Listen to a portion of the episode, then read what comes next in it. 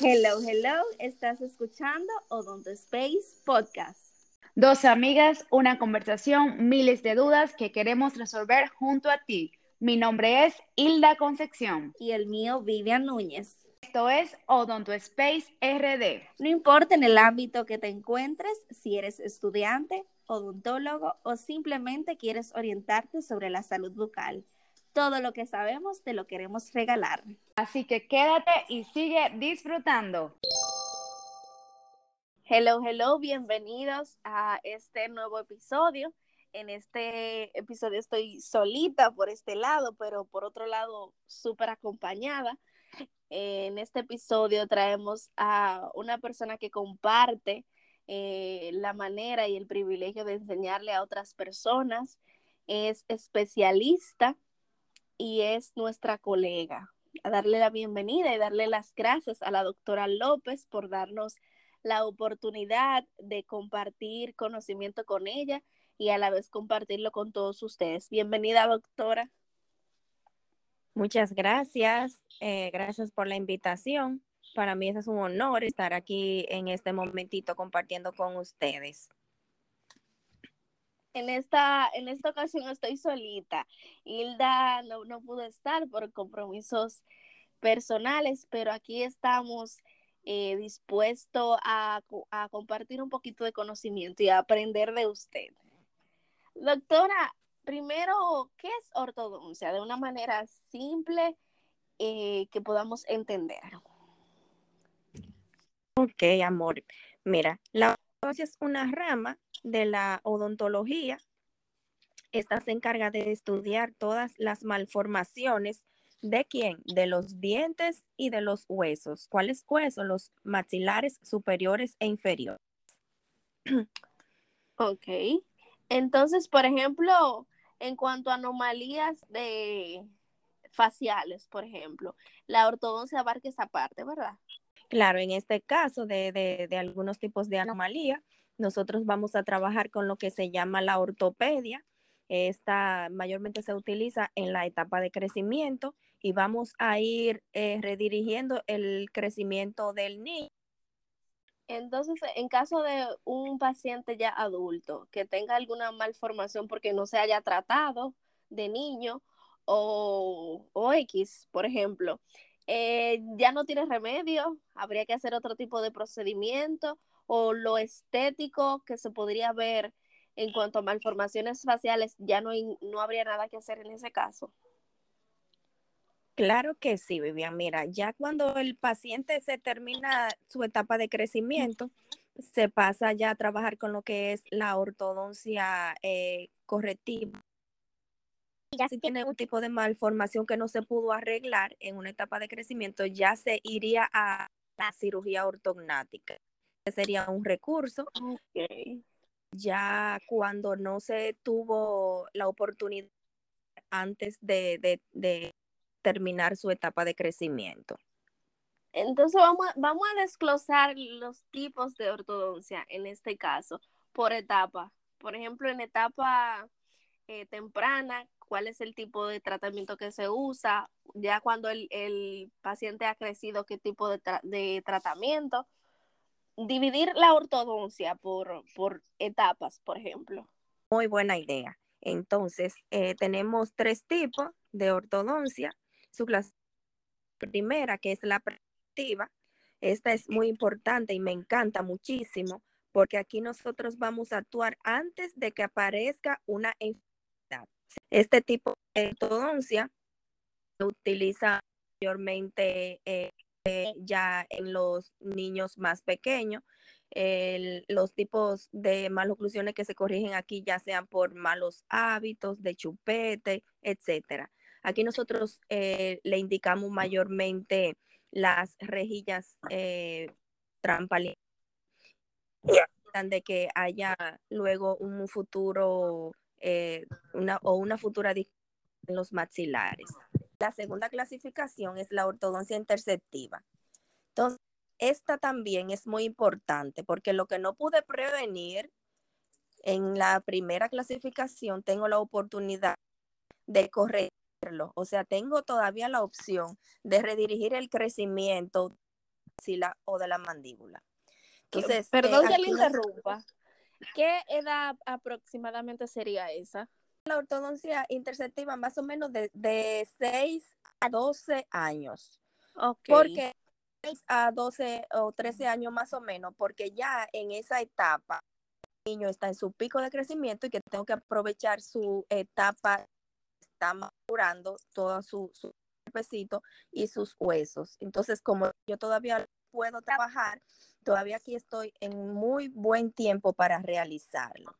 Entonces, eh, ya, eso no quiere decir que después de 14 años yo no pueda utilizar un aparato, claro que sí, o que un poquito más adelante. Ya en tal caso se harían algunos efectos, pero dentarios. Entonces, algunos de aparato que nosotros podemos utilizar, ya sea, por ejemplo, hay estrechez maxilar, tenemos lo que son los expansores, cuando hay estrechez del, paladar, em, tengo yo eh, la oportunidad de expandirlo y así el paciente ya tiene una mejor distribución en su arcada.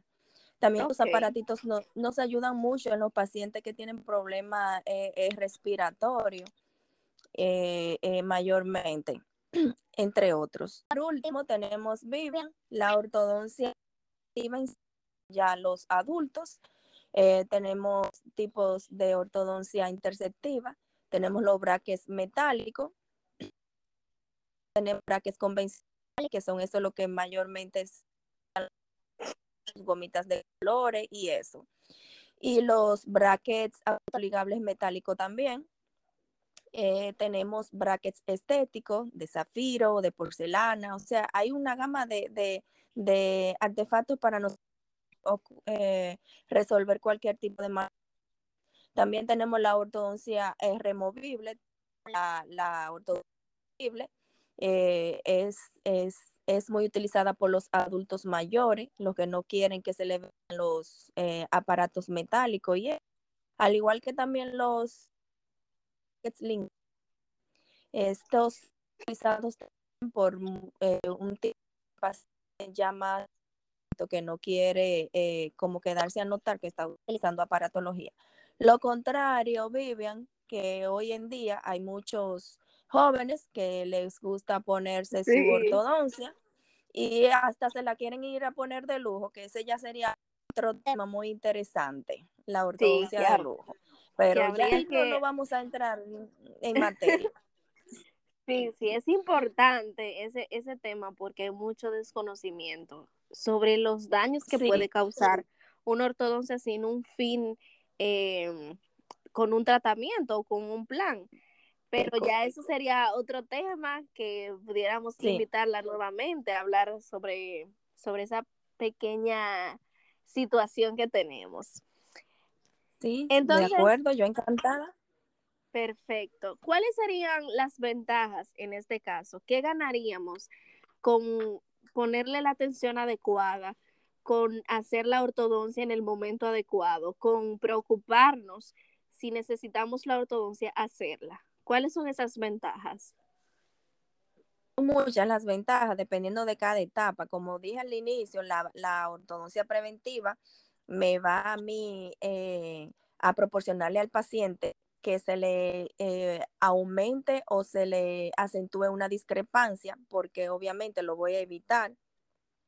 Ya en la ortodoncia interceptiva, yo voy a, tratar de que el paciente eh, en su etapa de crecimiento, al estar los huesos maleables, tenga una mayor estabilidad, porque solamente no voy a trabajarle a los dientes, entonces, como voy a, trabajar directamente al hueso, muy difícil que al final del tratamiento hayan recidiva, o sea, que los tratamientos regresen hacia atrás, que, que, echen para atrás de nuevo. O sea, que siempre hay una pequeña recidiva para los retenedores. Entonces, tenemos, eh, al igual que si utilizo también la ortodoncia ya correctiva en sí, me va a disminuir el riesgo de caries. Tú sabes que cuando hay pacientes con dientes muy apiñados, mayormente se le acumula muchas comiditas y eso aumenta el riesgo de caries, además de enfermedades eh, gingivales. E incluso hay muchos pacientes que tienen inflamaciones periodontales por este tipo de, por un tipo de maloclusión eh, severa.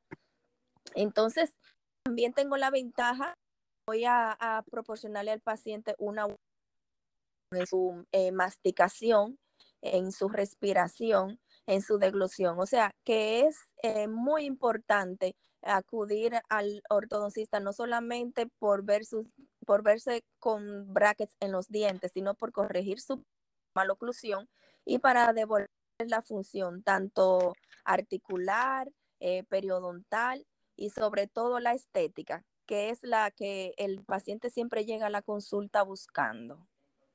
Sí, realmente, y hay mucha, mucho tipo de ortodoncia, por ejemplo, o tratamientos que se necesitan, que muchas veces la estética se ve, no se ve tan mal, pero hay otros tipos de problemas más allá de la estética que habría que corregir. Entonces ya conocimos un poquito sobre las ventajas que me, me parecen geniales. ¿Tendría desventaja este tipo de tratamiento tan excelente? De ninguna manera, Vivian. Eh, no hay ningún tipo de desventaja. O sea, pero sí hay algunas molestias que soporta la ortodoncia que, que, siente los primeros días, un poquito de, de, molestia, quizás cuando le, se le activan, siente un poquitito de, de, dolor, porque tú sabes que es, es un proceso. De igual manera, nosotros siempre les indicamos algún tipo de, de desinflamatorio, de calmante. También este, indicamos al paciente que usen, si tienen algún tipo de molestia, no llámese así desventaja por el tipo de aparatología, sino algunas molestias ya portando la aparatología, porque desventaja no hay ninguna con la ortodoncia, todo es ganancia. Entonces, también eh, eh, volviendo a los tipos, a las molestias, perdón, que pueden ocasionar las aparatologías, serían eh, la, en la mucosa, algunas laceraciones. Le, decimos al paciente cómo utilizar la cera de. También le, le, explicamos, le proporcionamos los utensilios de higiene, tanto de, de su cepillo, su, hilo de, de, ortodóntico. Entonces, el paciente se va manejando de una manera que al final ya esas molestias eh, pasan a segundo plano por que lo que fue a buscar, o sea, su, que, o su, o su eh, mala oclusión o su eh, función que tenía alterada, cuando él ve o sea, eso pasa a un plano que, que ni siquiera se da cuenta. Eh, todas bajas, pero hay unos tipos de aparatología que son ventajosas en, más que otras, eh, portándola. Por ejemplo, como te mencioné anteriormente, por la estética se utiliza la ortodoncia invisible removible.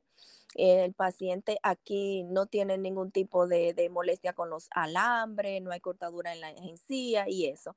Pero su desventaja sería, por ejemplo, la colaboración, que el paciente al quitárselo y ponérselo, se necesita que el paciente sea colaborador para que sus tratamientos lleguen a éxito.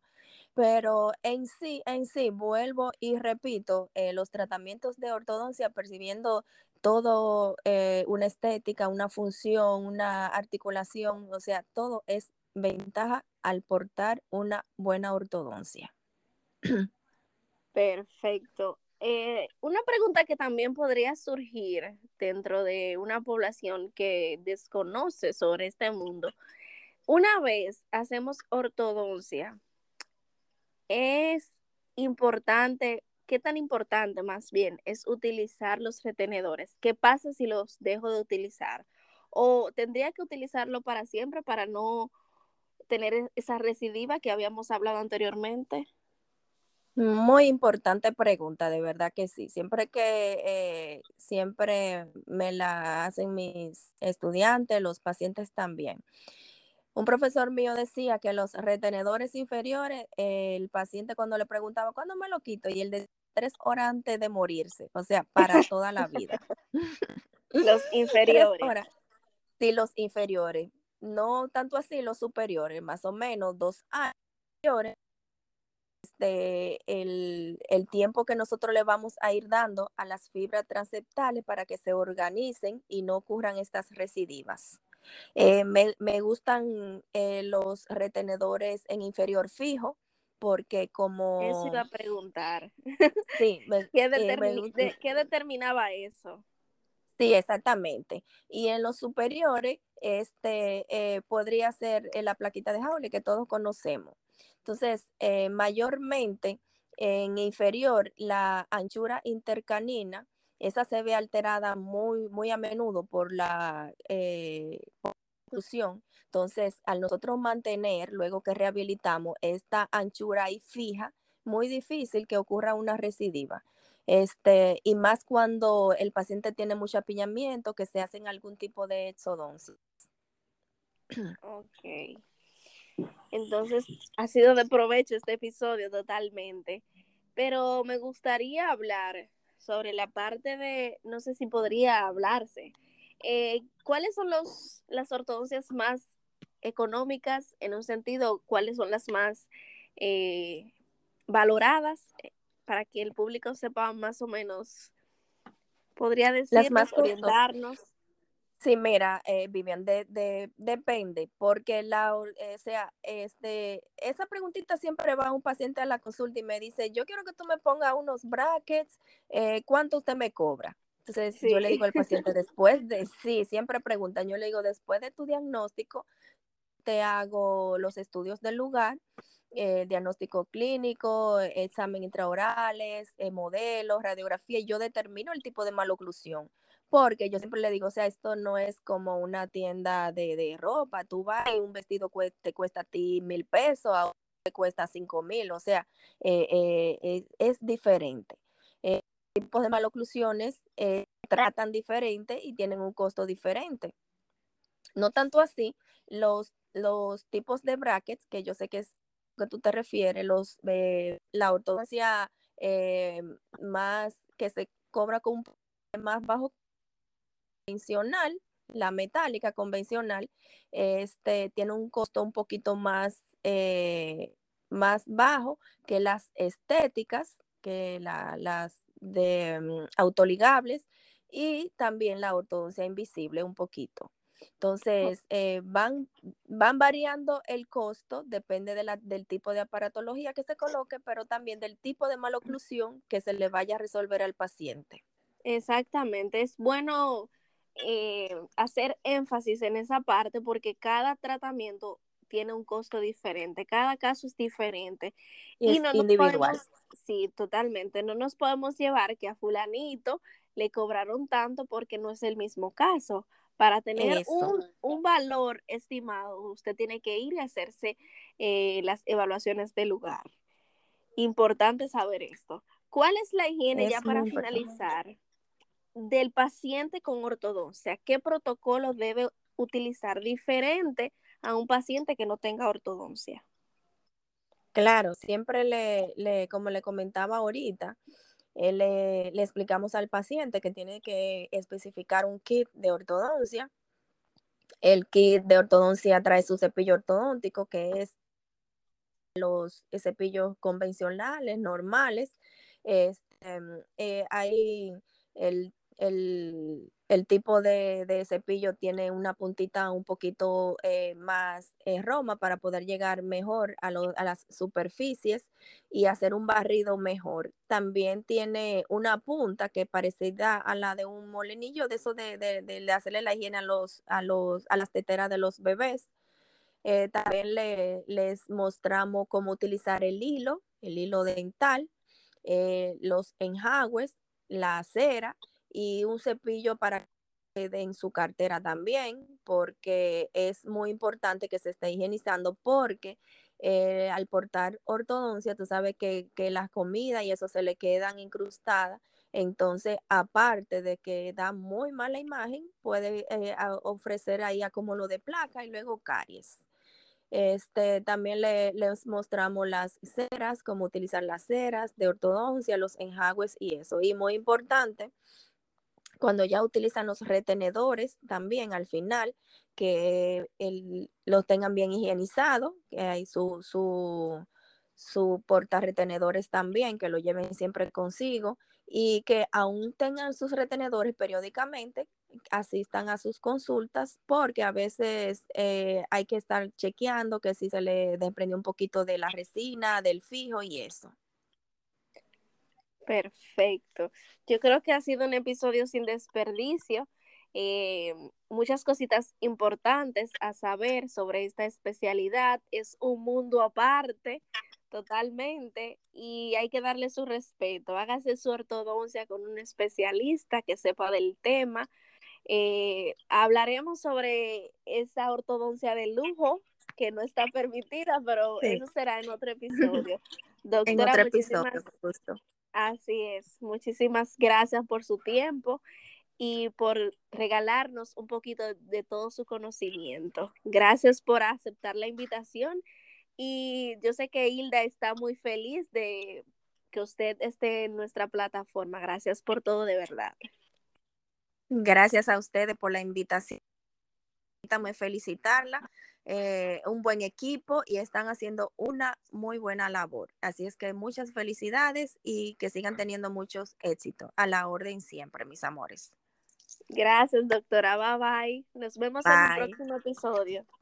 Hasta la próxima. Fuerte abrazo.